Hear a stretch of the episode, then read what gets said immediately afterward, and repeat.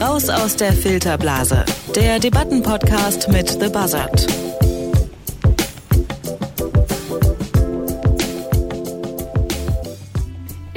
Prozent. So viel würde die SPD noch holen, wenn jetzt Bundestagswahl wäre.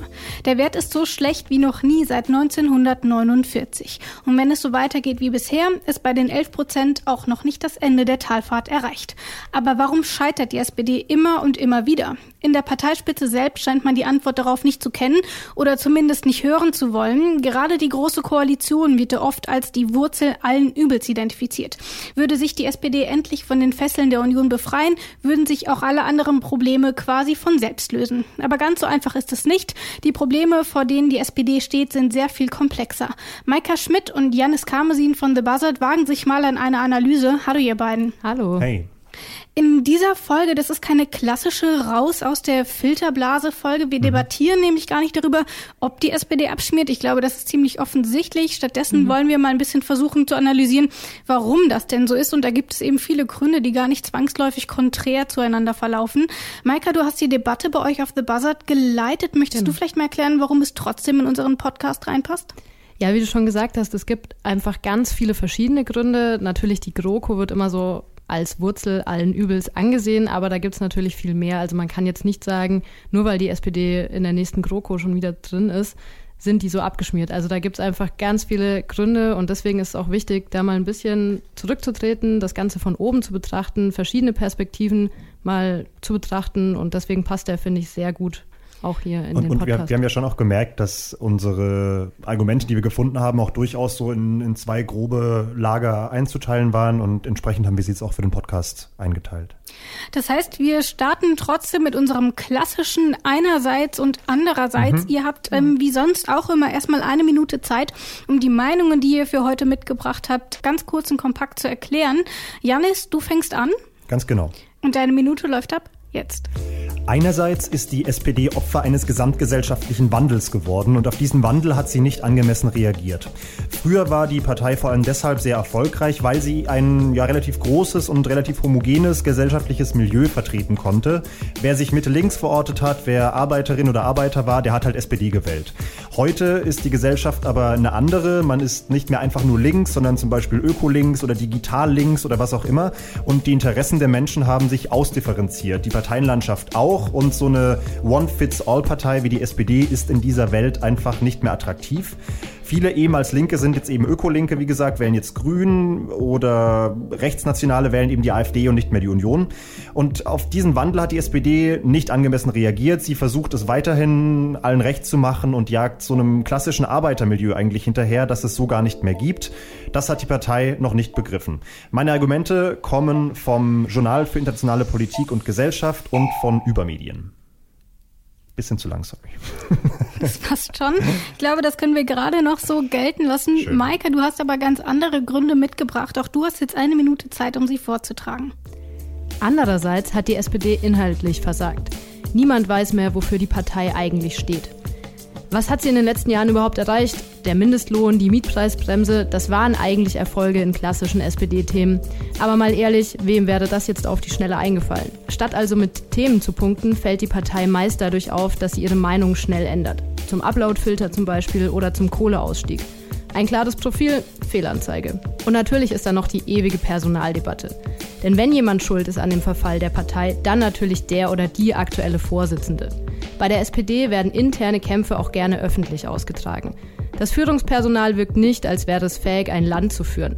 Die Partei wird einfach nicht mehr ernst genommen. Für diese Argumente habe ich Stimmen von Spiegel Online, der Deutschen Welle und dem Webmagazin hinter den Schlagzeilen mitgebracht.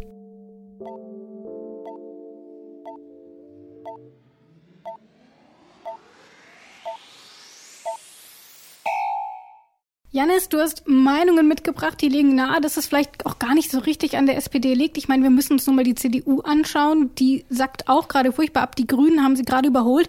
Sind Volksparteien einfach brauchen wir die nicht mehr und das liegt gar nicht an der SPD?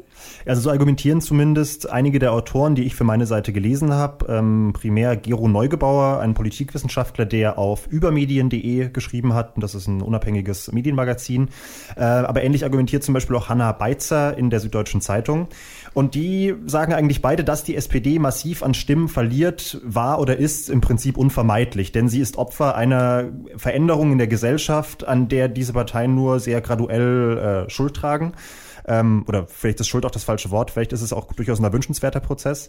Erfolgsfaktor äh, für die SPD war eben sehr lange, dass sie als Volkspartei funktioniert hat. Ähm, und das heißt, sie war für große Teile der Gesellschaft interessant und es war klar abgetrennt ähm, es gibt eben diese großen, recht homogenen Milieus. Es gibt den Arbeiter im Pott, der die SPD wählt, und es gibt vielleicht den Kleinbürger in der Nähe von Stuttgart oder wo auch immer, der äh, die Union gewählt hat. Also es gab für beide so ein gesichertes, relativ großes Wählerpotenzial.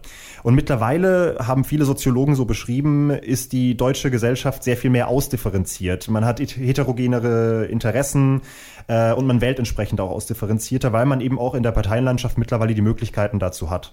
Ich habe es ja kurz vorhin schon in meinem einerseits Text angesprochen. Man hat jetzt vielleicht den, den ökologisch bewussten Linken, ähm, der war früher vielleicht einfach links oder hat sich jetzt einfach links gesehen und jetzt sagt er, ich bin ökologisch links und deswegen wähle ich die Grünen oder ich wähle die Piraten, weil ich für eine linke Position in der Digitalpolitik einstehe. Und genauso erlebt das auch die Union äh, natürlich in einem etwas schwächeren Maße allerdings mit der AfD, wo vielleicht der, der rechtere Flügel der, der Union in die Richtung abwandert. Ähm, der Soziologe Andreas Reckwitz hat das ganz gut beschrieben, dass Mitteparteien einfach weniger attraktiv geworden sind. Er hat nämlich in einem Interview mit der Zeit gesagt, Mitte war einst etwas Positives, etwas Allumfassendes und heute wird es eher mit dem Durchschnitt oder mit dem Durchschnittlichen assoziiert. Also summa summarum, es ist eigentlich ein logisches Rechenspiel, was die SPD gerade erlebt. Es gibt kleinteilige interessierte Menschen und die wählen eben auch eher Parteien, die diese kleinteiligen Interessen vertreten. Also logischerweise verteilen sich dann eben diese Stimmen auf mehr Parteien und damit verliert auch die SPD. Ich habe es eben schon gesagt, die CDU, die verliert aber auch, aber ich habe das Gefühl, die profitieren nach wie vor noch von Merkel und die stecken gar nicht so sehr in der Bredouille wie eben die SPD. Maika, was sagst du dazu?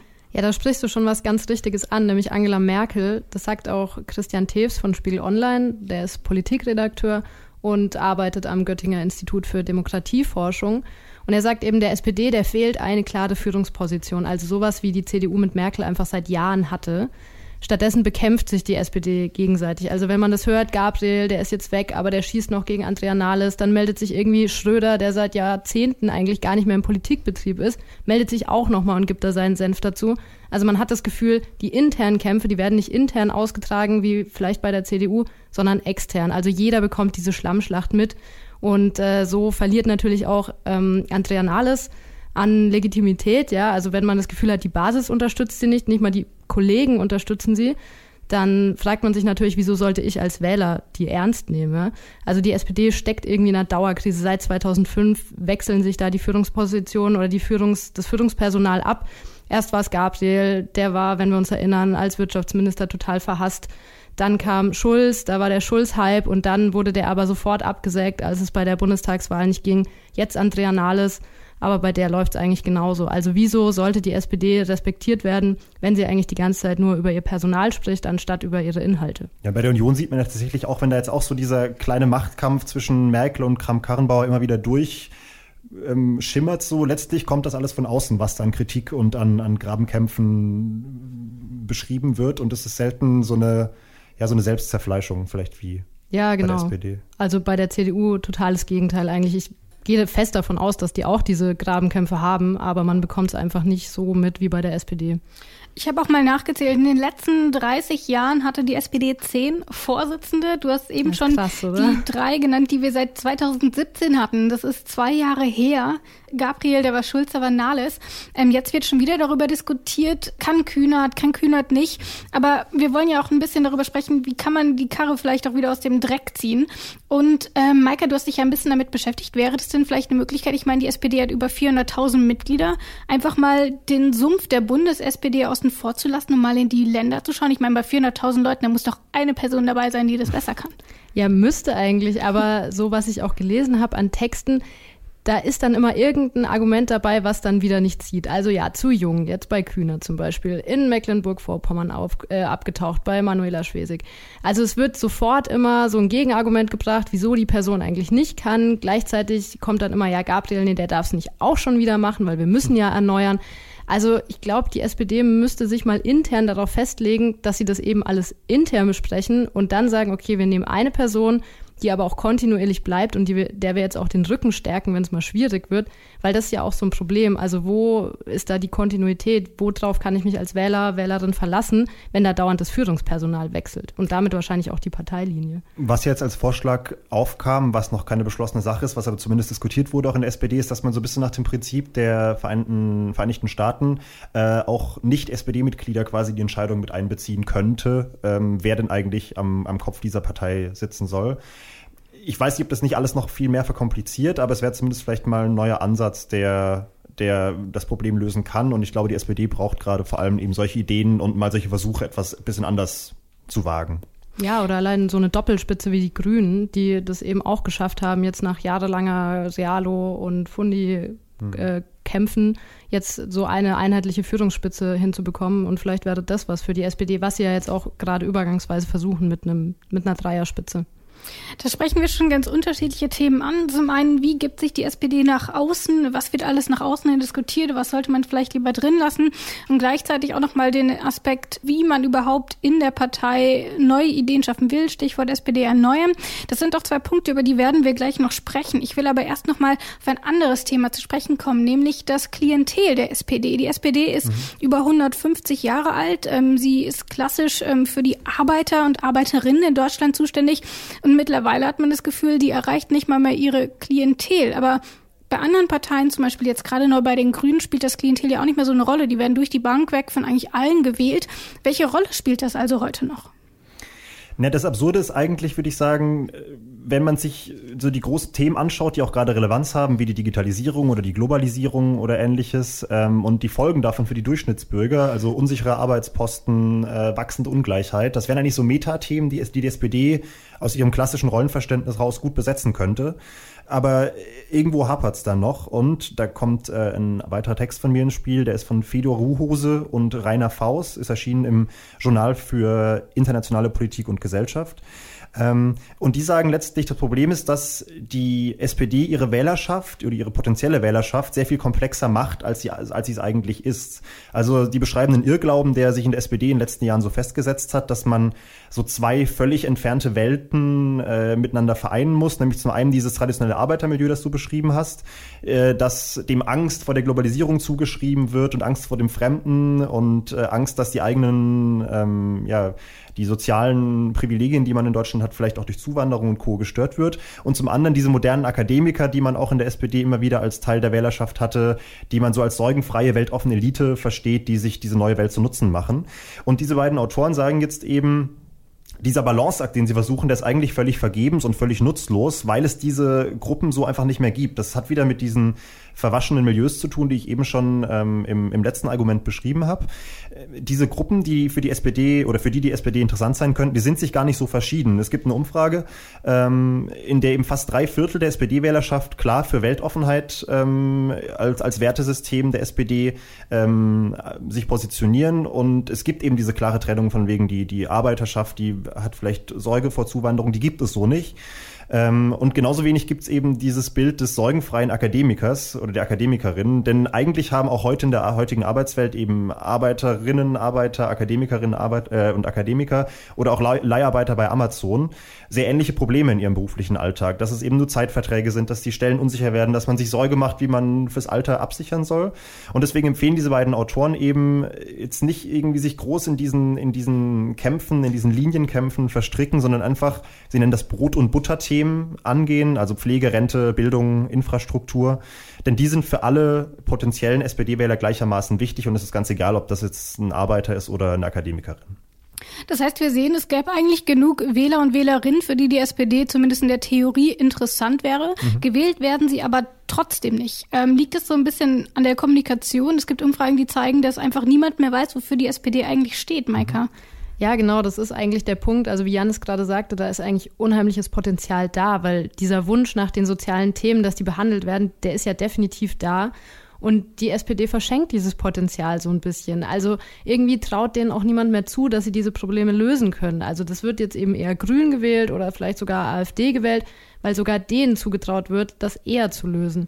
Und das ist aber auch ein Problem, das die SPD verursacht hat, weil die eben auch ähm, zum Beispiel mit Hartz IV, ja, die haben sich da total in irgendwas verrannt, wissen sie jetzt nicht mehr, ob es gut ist, ob es schlecht war. Da habe ich eben einen Text von Tessa Clara Walter, Journalistin bei der Deutschen Welle, die das sehr schön aufschlüsselt ähm, und auch als Beispiel den Hambacher Forst hat. Da sagt die SPD, ja, wir sind schon für den Kohleausstieg, wir, wir sind aber auch für den Kohleabbau, wir unterstützen die Demonstration. Also da fragt man sich auch wieder, wofür sind die jetzt eigentlich? Und die versuchen eben, es allen recht zu machen. Aber das war ja auch schon das Argument von diesen Volksparteien, dass die Gesellschaft nicht mehr so ist, dass man es allen recht machen kann. Und sie müssten sich auf ihre Themen konzentrieren, die sie ja auch versucht haben durchzubringen. Man denkt eben an den Mindestlohn, das ist ja SPD-Verdienst. Aber wenn man mal so drüber nachdenkt, das rechnet man immer eher so Merkel und der Regierung eben zu, weil das Teil der GroKo war. Und die SPD müsste, glaube ich, einfach mal wieder lernen, das zu kommunizieren. Was haben wir geschafft? Was sind auch unsere Themen? Was gehen wir an? Und das haben wir auch gemacht. Gleichzeitig, das ist ja so eine, so eine zweiseitige Medaille. Du sagst, einerseits muss die SPD wieder lernen, ihre Erfolge tatsächlich als Erfolge zu verkaufen. Aber dann gibt es immer wieder die Kritik. Wir sehen es ja gerade bei den Errungenschaften der GroKo, jetzt gerade erst wieder mit diesem sogenannten geordnete Rückkehrgesetz, dass dann auch eben solche Kompromisse als Erfolge gefeiert werden, die aber für die klassische SPD-Klientel überhaupt nicht nachvollziehbar sind. Ist das so der zweite Punkt, der da dazu fällt? Ja, auf jeden Fall.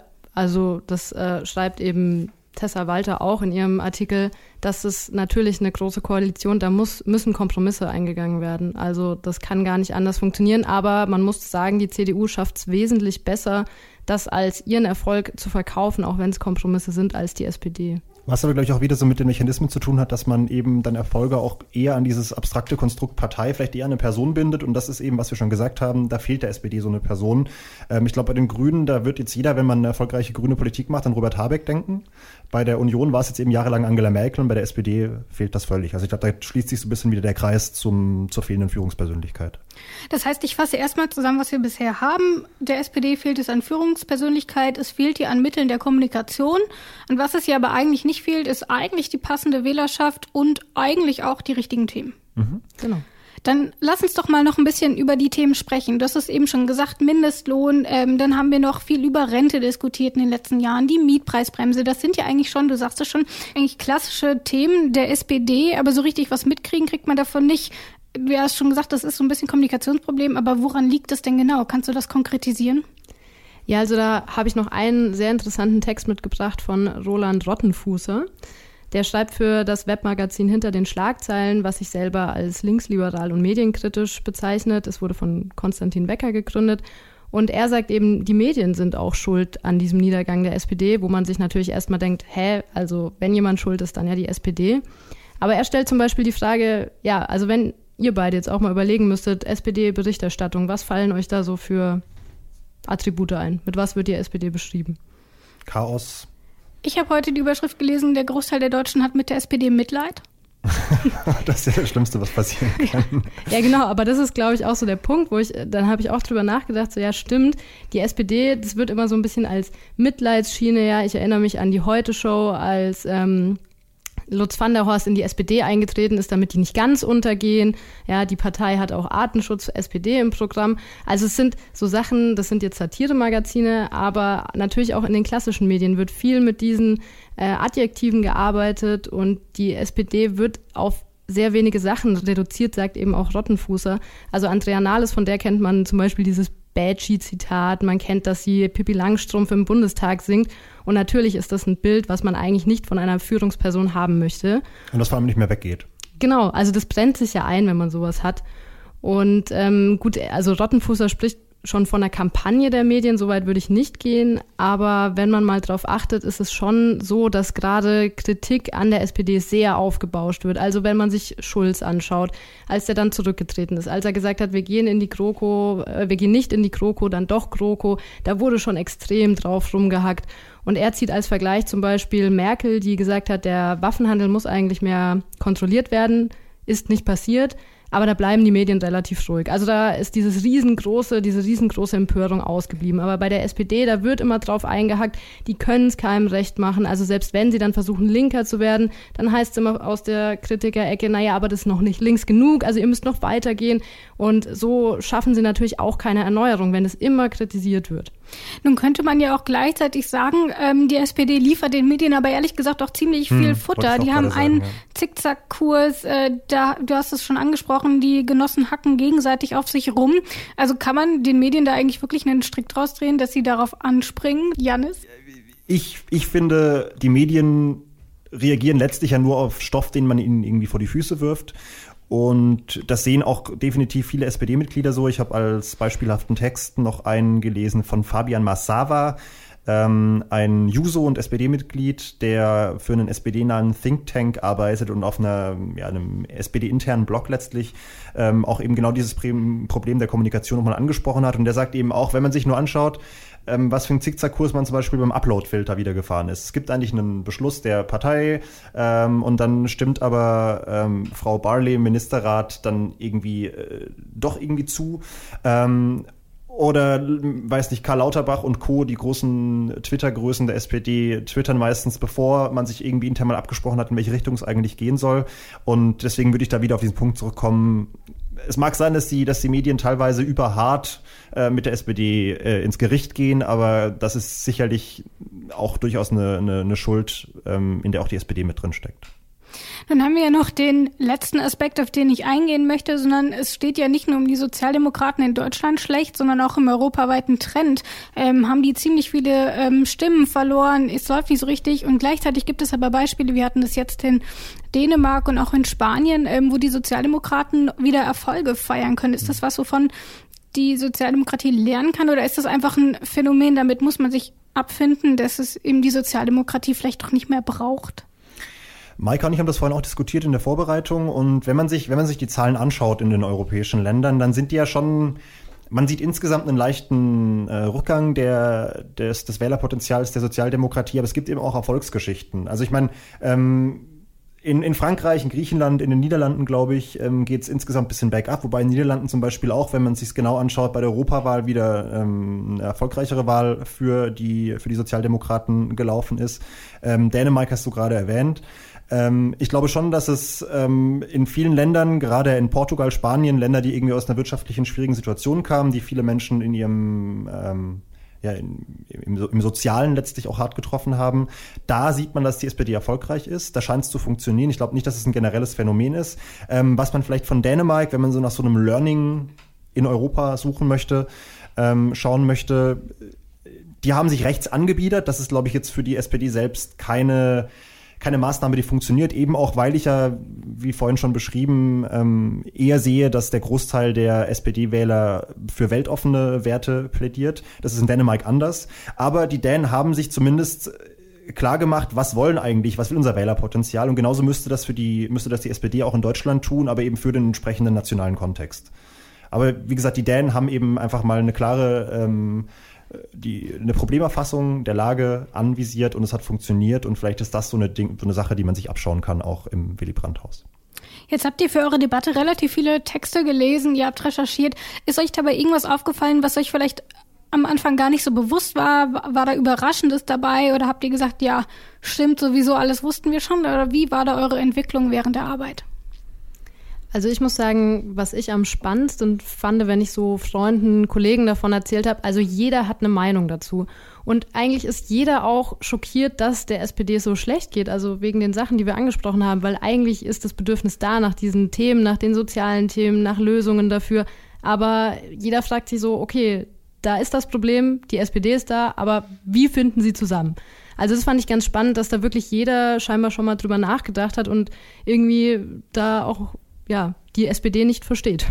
Dem kann ich mich, glaube ich, nur anschließen. Ich merke auch, dass es so eine Das, ich glaube, das ist wieder dieser Punkt des Mitleids, den du vorhin schon aufgeworfen hast. Irgendwie, auch wenn man der SPD jetzt politisch gar nicht unbedingt nahe steht äh, oder traditionell die SPD gewählt hat, denkt man sich so, was ist da eigentlich los? Und das ist so eine, ähm, wie ich vorhin schon sagte, so das maximal schlechte Zeichen für eine Partei, glaube ich, ist, wenn sie nur noch aus dieser Warte betrachtet wird. Und dass da eine ganze Menge passieren muss, damit die SPD sich erstmal wieder von diesem Bild lösen kann, weil ich glaube, das ist der erste Schritt, den sie machen muss, um wieder ernsthafte Politik zu machen. Das heißt, die SPD hat noch einen langen Weg hin zur ernsthaften Politik, wie du es gerade gesagt hast. Ich bedanke mich, dass ihr da wart. Das war eine sehr schöne, ja, nicht vielleicht nicht Debatte, aber auf jeden Fall eine sehr schöne Analyse. Ähm, und dann würde ich sagen, wir hören uns in zwei Wochen wieder. Jawohl, bis dann. Genau, bis dann. Tschüss. Raus aus der Filterblase. Der Debattenpodcast mit The Buzzard.